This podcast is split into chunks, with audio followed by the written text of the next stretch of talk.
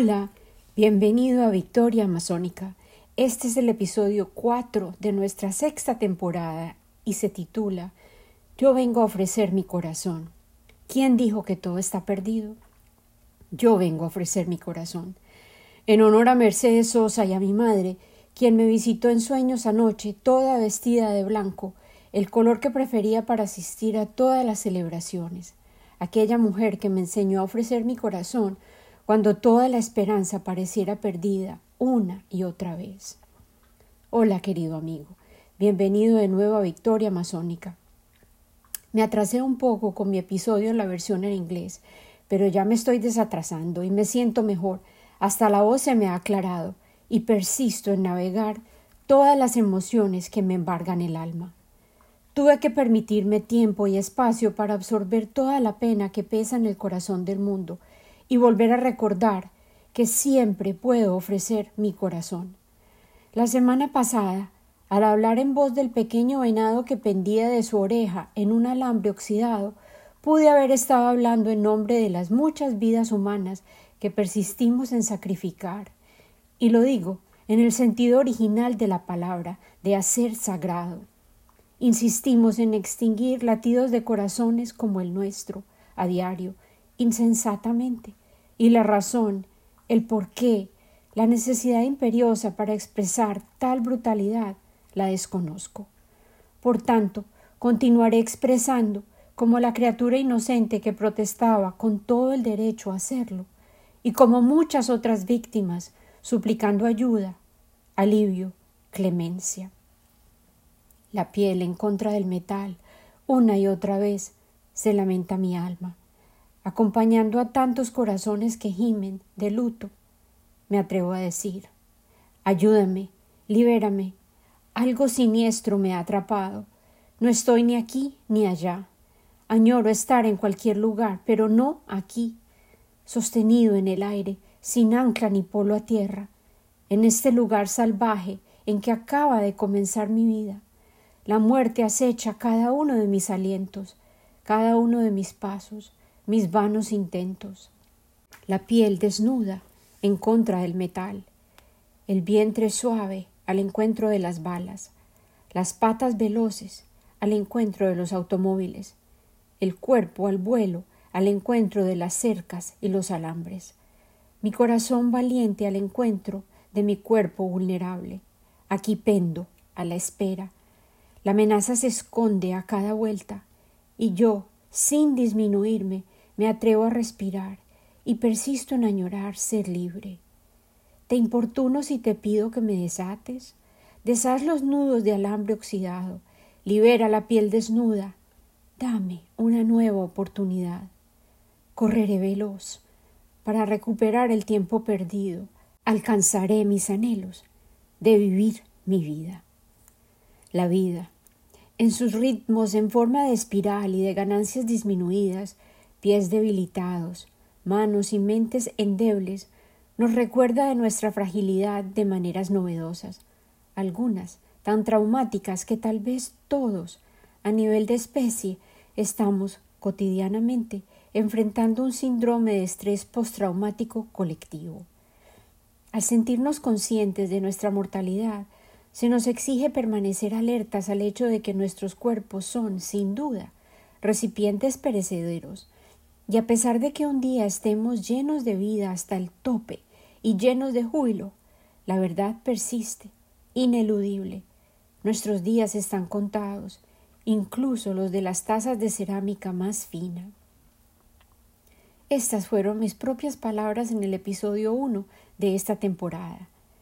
La vida tiene una manera tan elocuente de manifestarse en capítulos interconectados y misteriosos. Yo había elegido el tema de la cerámica en el primer episodio de nuestra sexta temporada, y esta semana un sueño que tuve me recordó este escrito que publiqué hace trece años, en el 2010. Durante las últimas dos semanas he observado, con el resto del mundo, con horror, la destrucción, la malicia y las muertes insensatas y crueles, las infinitas semillas de amargura y resentimiento que persistimos en diseminar y me revivieron el recuerdo de las ollas quebradas que escribí hace ya años, y la conversación que suscitó la experiencia que inspiró la reflexión con mi hijo, quien hoy tiene ya 28 años. En el comienzo del verano del 2010, las ollas quebradas habían hecho su sorpresivo debut en mi vida cuando Juan, mi hijo, quien era entonces un adolescente, quebró una matera enorme de cerámica que había sido una de dos que custodiaban la entrada de nuestra primera casa en San Antonio. Juan había estado limpiando el jardín del frente de la casa, cortando el césped y recogiendo hojas, sin duda con poco entusiasmo. Nuestros hijos nunca recibieron mesada, de manera que si necesitaban dinero, debían trabajar para obtenerlo. Juan, tal vez en su afán por terminar las labores que acordamos mutuamente, aló la extensión eléctrica que había estado utilizando, sin saber que se había enredado alrededor del cuello de la gran olla de manera que ésta cayó con un gran estruendo. Yo corrí a investigar qué había ocasionado el ruido y encontré fragmentos de la olla regados por todo el frente de la casa. Por supuesto, Juan pensaba que el accidente había ocurrido porque, de hecho, la olla estaba colocada de manera inestable. Yo logré perdonar rápidamente y le ayudé a limpiar el desastre. Mientras recogíamos los trozos enormes de barro y barríamos los fragmentos pequeños y el polvo, recordé las muchas ollas rotas de barro que habíamos visto en cada lugar sagrado que visitamos en los reinos incas y mayas, y comenzamos a conversar acerca del sentido ceremonial que se les otorgaba a aquellas ollas rotas, y concluimos que tal vez la gran olla rota se había sacrificado para otorgarnos bendiciones. Ya en ese momento el estado de ánimo de Juan había mejorado notablemente y yo disfruté mucho nuestra charla y los recuerdos que compartimos. Cada uno de nosotros parecía tener memorias distintas de nuestras aventuras en Perú y México, pero concluimos que habían sido unas de nuestras más inolvidables vacaciones. El incidente de la olla quebrada me recordó, a su vez, mi cerámica precolombina predilecta. Yo admiro las creaciones precolombinas de barro, y esta, en particular, es una múcura, una réplica de las urnas de barro en las que muchas de las comunidades indígenas de Colombia enterraban a sus muertos. Mi urna, desafortunadamente, tiene una tapa muy inestable y su fondo es totalmente redondo, de manera que es difícil mantenerla estable y se sostiene sobre un trípode de metal. Durante cada trasteo que hemos vivido, y para ese entonces ya habían sido como media docena de cambios de casa, se quebraba sin falta. Después de cada nueva fisura, yo la pegaba con cuidado y no se podía detectar las grietas a no ser que se mirara con lupa. Esa noche mi urna apareció en un sueño intrigante y la situación que se desenvolvía en el sueño me pareció sumamente confusa. La múcura amada aparentemente se había quebrado de nuevo y por alguna razón extraña ya que disfruto al reparar todos mis tesoros, yo la había llevado a un taller de reparaciones y estaba allí para recoger la urna.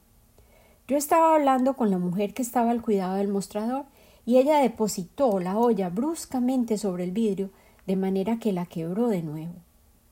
En mi sueño yo me había enfadado muchísimo y exigí hablar con el administrador. La chica, a quien reconocí en el sueño, pero al despertar no pude recordar quién era, comenzó a llorar y a suplicarme disculpas. Pero entienda, señora, por favor, esta olla es valiosa precisamente porque está rota, y usted en realidad no la puede reparar porque representa mi vida y existe precisamente para romperse. Yo recordaba a la mañana siguiente que esa escena se había repetido varias veces como si fuera una película en ciclo de repetición, pero yo no lograba descifrar el significado de aquel sueño.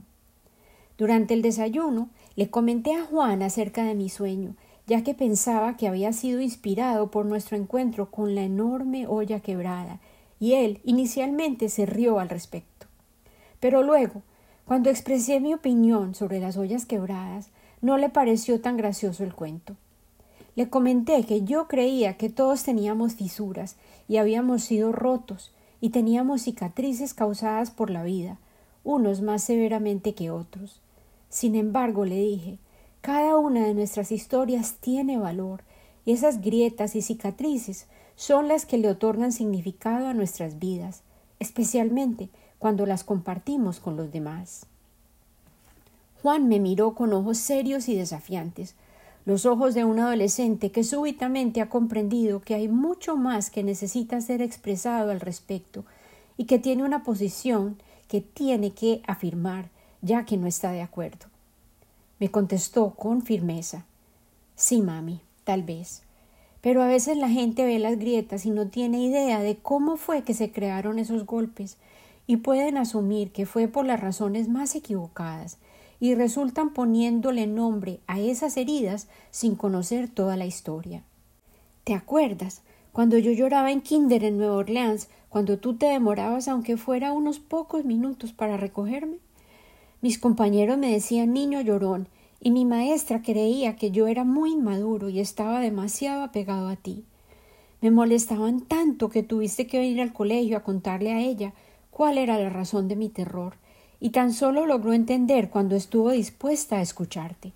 Y luego juntos le contamos a toda la clase acerca de mi miedo, y yo creo que lograron entenderme mejor cuando pudimos hablar sobre ello y pudimos contestar sus preguntas, y les permitimos sentir lo que yo sentía, ver lo que yo vi, comprender que yo temía porque sabía que algo te podía pasar. No es suficiente ver las heridas y las grietas, tenemos que estar dispuestos a preguntarle a la gente acerca de su dolor. Juan tenía toda la razón, y yo había olvidado los meses de miseria que habían al fin concluido cuando vivimos esa experiencia compartida, a través de la cual todos crecimos y habíamos aprendido mucho los unos acerca de los otros. Ahora, permíteme contarte la razón del miedo intenso que sentía Juan. Cuando Juan había estado en prekinder en Medellín, en un colegio alemán, uno de sus compañeritos era hijo de una pareja de extranjeros. Sus padres eran holandeses y estaban viviendo en Colombia temporalmente, debido a que el papá trabajaba en una compañía multinacional. Nosotros conocíamos a los papás debido a las funciones del colegio, y el niño lentamente se estaba adaptando al nuevo ambiente. Luego, un día, nos llegó una carta del colegio en la que nos informaban que los padres habían sido asesinados durante un intento de secuestro y el niño había sido testigo del crimen. Él había permanecido ileso en el vehículo. El niño no tenía familiar alguno en el país y nadie había sido designado como custodio, de manera que una vecina había acogido al niño mientras bienestar familiar podía hacerse cargo de él. Él debería permanecer bajo su cuidado hasta que alguien viajara desde su país de origen para viajar de regreso. Todo el salón de prekinder, la mayoría eran niños de cuatro a cinco años, eran conscientes de la situación que estaba viviendo su compañero. Por supuesto, estaban asustados y extrañaban a su amigo. Cada niño enfrentó el terror de su propia manera, y el colegio intentó ayudar ofreciendo consejería para los estudiantes. Juan parecía haber sorteado la situación con buenos ánimos. Insistió en escribirle cartas al niño, lo que la maestra había sugerido inicialmente, y eso pareció aliviar su ansiedad un tiempo. Sin embargo, a partir de ese incidente, cuando teníamos que dejarlo por determinado espacio de tiempo, su angustia de que tal vez no regresáramos a recogerlo se intensificaba. Sus miedos persistieron por mucho tiempo, y fue tan solo después de muchos años de paciencia y de recordarle que haríamos todo lo que estuviera a nuestro alcance por regresar a tiempo logró manejar sus miedos. Al trasladarnos a Nueva Orleans, el ambiente nuevo resaltó sus inseguridades y cuando llegaba el momento de la recogida, al fin del día escolar, si me demoraba un minuto, Juan lloraba y reaccionaba con desesperación. Él se rehusó a decirle la razón de sus miedos a su maestra, y fue tan solo en una conversación con una compañerita, a quien le tenía un cariño particular, que pudo expresar la razón de su terror. Ella, por supuesto, le contó a la maestra, quien de inmediato me llamó para confirmar la veracidad de la situación, y yo ofrecí visitar la clase para hablar con los niños antes de que la historia adquiriera más volumen y los padres exigieran más información. Compartimos la historia, conversamos, clarificamos, y yo creo que ese fue el comienzo del largo proceso de sanación de Juan. Fue una lección en empatía y humanidad que Juan, Evidentemente, nunca olvidó, así como una vivencia de la importancia de formular preguntas con el corazón abierto acerca de las reacciones y el comportamiento de otra persona antes de responder con críticas y juicios. En nuestra situación particular se requirió mucho tiempo, muchas palabras que fueron intercambiadas, preguntas difíciles fueron formuladas, pero perseveramos y las relaciones humanas se fortalecieron gracias al esfuerzo y evitamos la división y la magnificación del sufrimiento. Fue mucho más complicado que ignorar la situación y permitir que el dolor y la falta de entendimiento se afianzaran, y pudimos hallar la manera de detener el uso de la ofensa y las cicatrices que causa la vergüenza.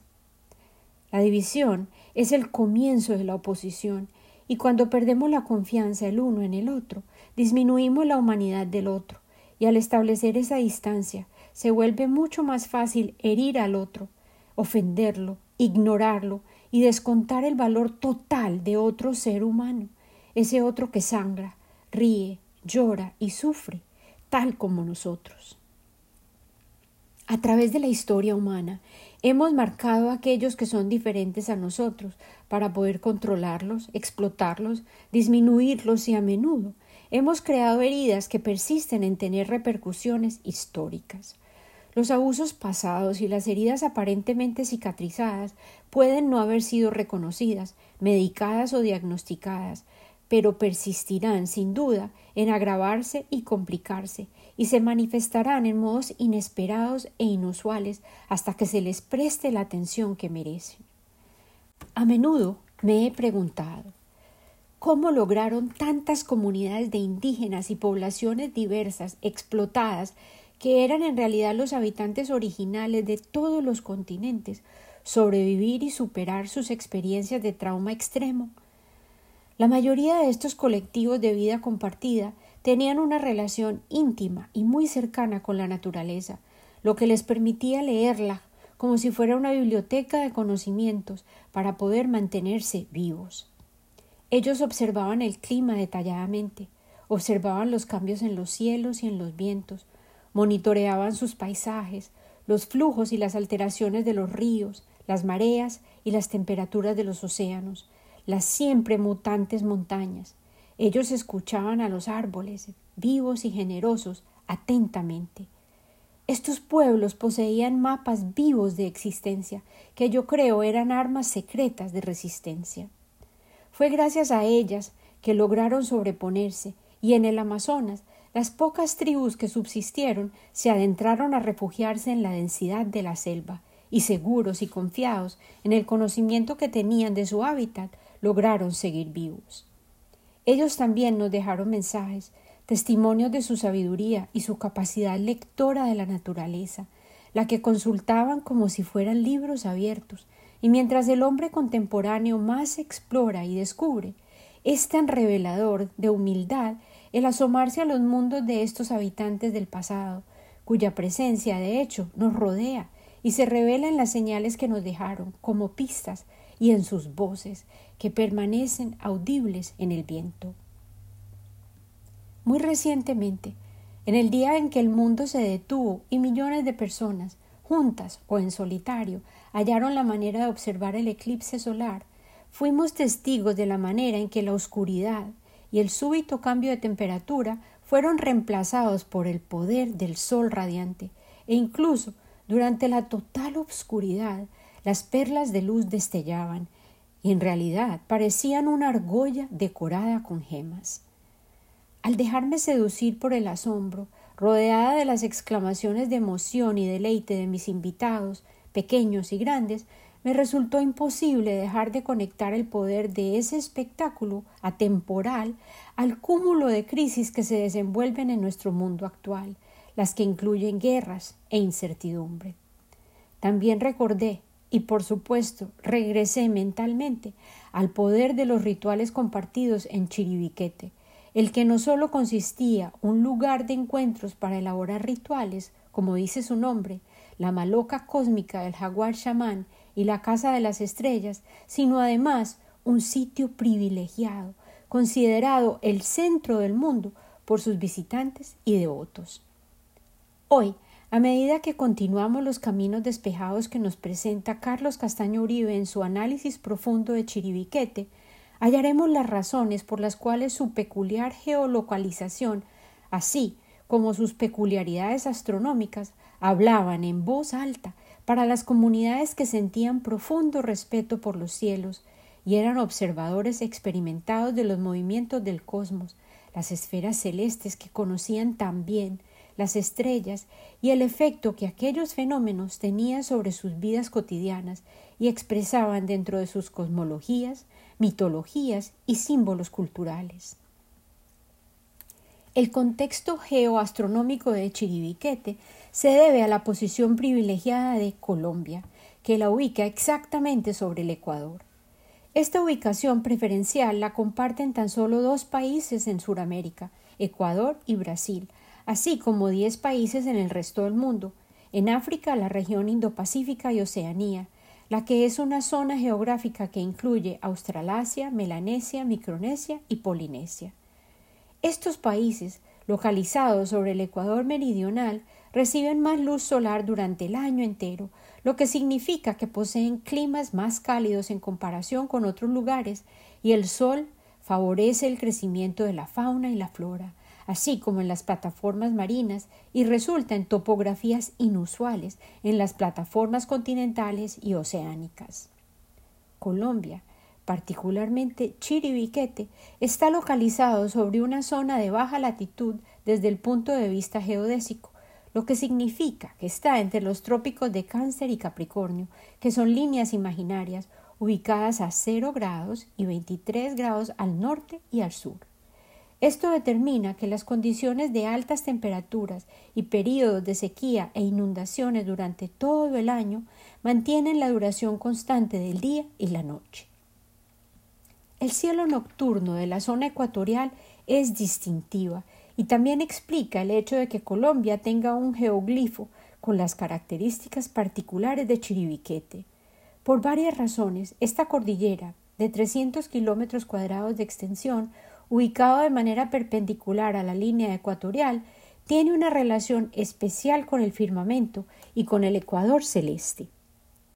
Una de las características principales resulta en que la Vía Láctea, con leves variaciones hacia el norte y el sur del ecuador celeste, el que es un indicador confiable del mes del año que está transcurriendo, significa que, por ejemplo, en enero, la Vía Láctea luce como un plano horizontal y en febrero aparece sobre el lado izquierdo, donde comienza a izarse lentamente.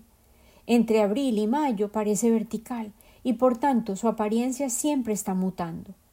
Esta majestuosa y singular masa de luz brillante aparece sobre el cielo nocturno sin falta y además interactúa con el horizonte bilateralmente, formando un gran arco, un semicírculo que revela para el observador una gran concentración de estrellas, gases interestelares y otros elementos cósmicos. Desde la perspectiva de la selva amazónica, este es uno de los espectáculos más sublimes que ésta ofrece.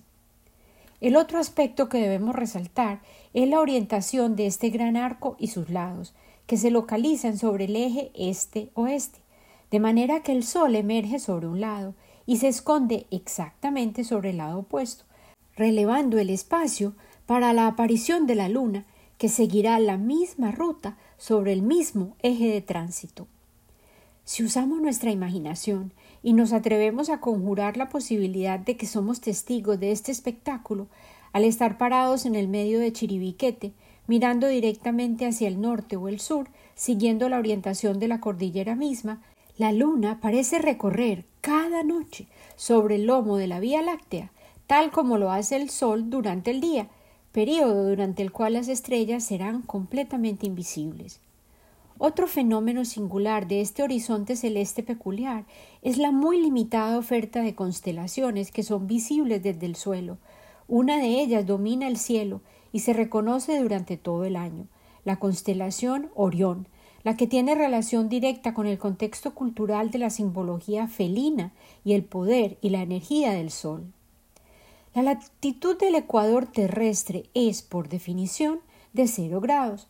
Para nosotros, si continuamos imaginando que somos observadores, parado sobre el ecuador terrestre con el eje de la Tierra al norte o al sur, el Sol viajará periódicamente una vez al día hasta la parte más alta del horizonte, siguiendo una trayectoria que parece ser perpendicular con respecto al horizonte, de manera que la panorámica nos ofrecerá observación posible desde más 60 grados de declinación hacia el norte y hasta menos de 60 grados de declinación hacia el sur, lo que nos permitiría observar el movimiento de las estrellas a una velocidad de 15 grados por hora, debido a la rotación de la Tierra. El ecuador celeste es una línea imaginaria, el arco dibujado verticalmente que atraviesa de este a oeste y que cruza el punto más alto, de manera que durante el día podríamos ver al Sol viajar sobre su camino, muy cerca al ecuador celeste, y si fuéramos observadores leales, veríamos que el Sol pasa exactamente sobre su eje durante dos días del año, separados por seis meses.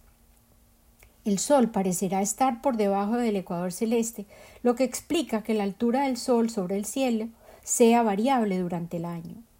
Dicho de otra manera, el Sol comienza su travesía sobre el ecuador celeste dos veces al año, cruzando el cielo, una característica denominada el balance solar. El Sol se ubica en su posición más alta a las doce del día sobre el ecuador celeste y está cargado de su energía más poderosa en esos dos momentos particulares. La línea de los equinoccios es la intersección del ecuador celeste con la línea elíptica, aquella línea curva sobre la cual el Sol sigue su movimiento alrededor del cielo y su movimiento aparente, el que podemos observar como testigos parados sobre la Tierra. La intersección, por tanto, de esta línea con el planeta mismo define los puntos equinocciales. Durante esos días específicos, el trayecto del Sol coincide con el ecuador celeste y por la mañana se pondrá exactamente sobre el punto cardenal este y se esconderá exactamente sobre el punto cardenal oeste. Simultáneamente, durante la noche y el ciclo anual, las fluctuaciones de la Vía Láctea pueden ser vistas claramente sobre el eje del ecuador celeste y sobre el plano elíptico, lo que se representa como una línea curva suspendida sobre el eje recto en una proyección sinusoidal, como si fuera en realidad una serpiente cósmica, la que constituye una representación en muchas de las mitologías aborígenes, relacionada con su propia ubicación sobre el ecuador terrestre o geodésico. Es relevante aquí resaltar que el Sol se mueve sobre un círculo inclinado, una elipsis, en relación al ecuador celeste y define en su órbita una inclinación leve a medida que el año transcurre. Esta elipse corta el ecuador celeste en dos puntos específicos cada seis meses del año, formando una inclinación sobre el eje de rotación del planeta mismo de exactamente 23.45 grados.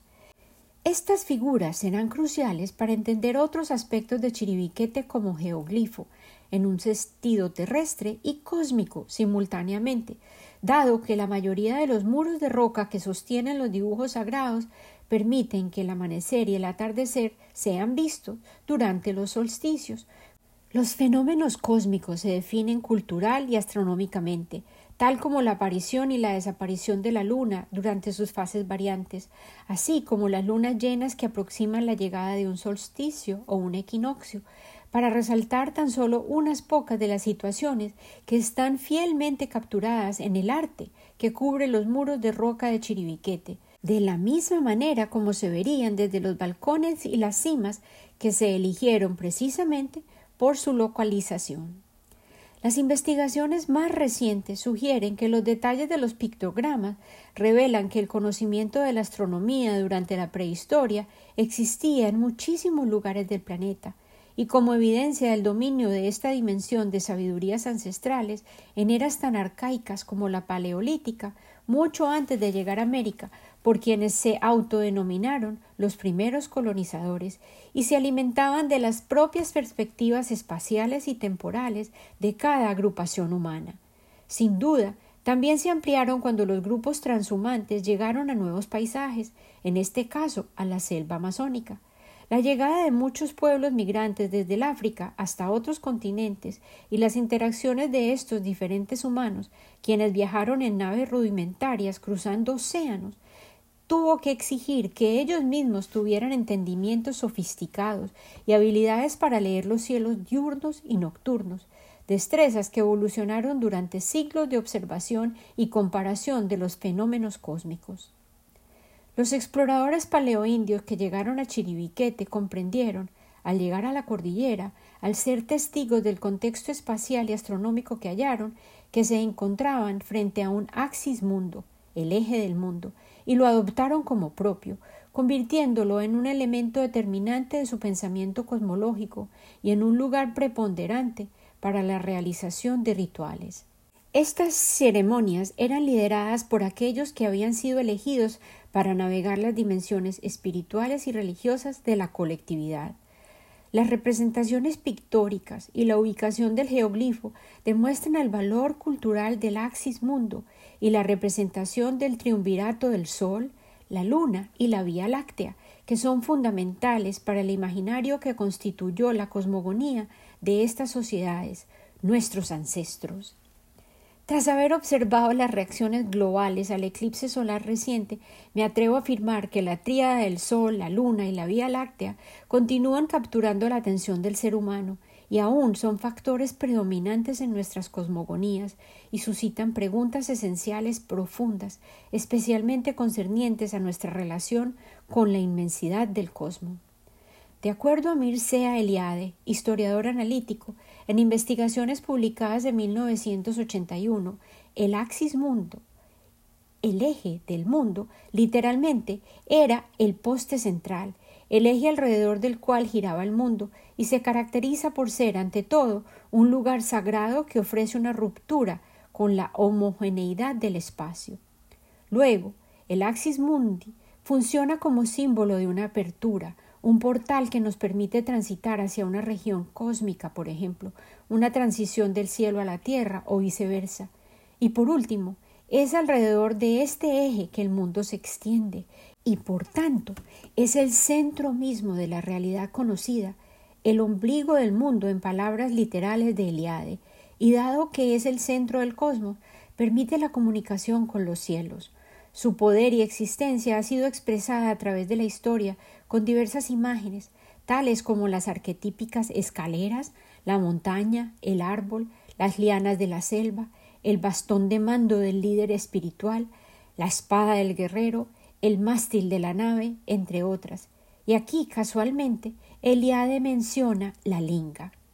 Esa era una palabra que yo nunca había escuchado, y por supuesto tuve que buscar su significado. ¿Qué podría ser este símbolo arquetípico del poder de la deidad del que yo nunca había aprendido? Y aprendí en el sitio de la web de yogainternational.com, que fue la fuente más recomendada, lo siguiente. Linga es la palabra en sánscrito para símbolo o señal. Al llamar a esta linga, los yogis establecieron un juego dinámico entre el nombre y el objeto. A nivel físico, la imagen de la linga denota que no está aún manifestado, es un principio de origen que se contiene en el objeto. El nombre mismo, símbolo, nos aleja del objeto en sí y sugiere que la linga es una metáfora que representa otra cosa. El símbolo se convierte, por tanto, en un puente entre los aspectos conscientes e inconscientes de la mente y nos lleva a terrenos desconocidos, nos ayuda a explorar reinos incógnitos. La linga es un símbolo particularmente atractivo, ya que nos puede transportar hasta la verdad misma. Cualquier objeto tangible y externo que simboliza la divinidad puede utilizarse para enfocarse en prácticas rituales. Un emblema de la divinidad que ha sido creado por la naturaleza y se halla en su estado prístino es un símbolo ideal para este propósito porque no tiene peso cultural asociado. Una linga que viene del lecho de un río por ejemplo, se ha formado durante milenios gracias al trabajo meditativo de la naturaleza. Que puede ser una suave roca, contiene la energía balanceada y tranquila de la naturaleza, que de su propia manera generó esta forma suave y simétrica. Siempre ha habido un reconocimiento universal de que la linga es un modo de crear una conexión con lo sagrado.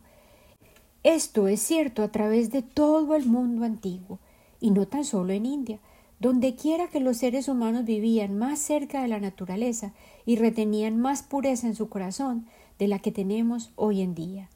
Muchos de los lugares que los habitantes originales de América y los pueblos aborígenes de Australia y el sur del Pacífico, por ejemplo, centraban sus creencias alrededor de la linga.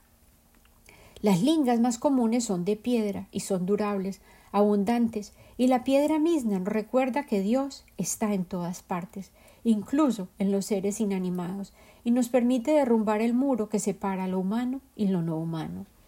La vida de una linga contiene muchas vidas de un ser humano, y por tanto nos ayuda a comprender que la verdad no nace y siempre permanece. La mayoría de las lingas le deben su forma y su suavidad al poder del agua, tal como nosotros mismos estamos formados de y dependemos de este fluido esencial de la vida.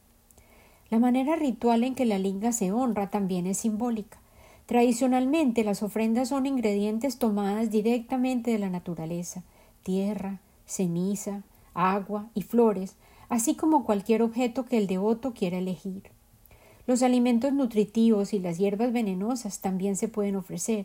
En la linga todas las diversidades, los conflictos y las contradicciones se disuelven. Participar en el ritual de la devoción a la linga es un reconocimiento de que aceptar lo que es sagrado en la vida requiere sobrepasar todos los conflictos y las contradicciones, permitiendo que todas las diversidades hallen sus lugares correspondientes.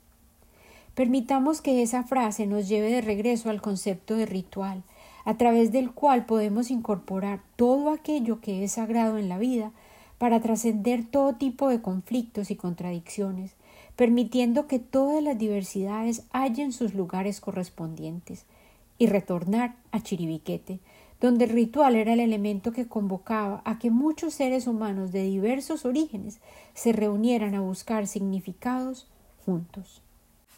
Carlos Castaño Uribe cita directamente a Carlos Rodríguez, un experto con quien él intercambió correspondencia durante 20 años, desde 1998 y hasta el 2018, quien postuló que Chiribiquete, la serranía en pleno, era un lugar emblemático conocido por muchas comunidades indígenas, como los bancos, sobre los cuales los pensamientos originales hallaron su origen.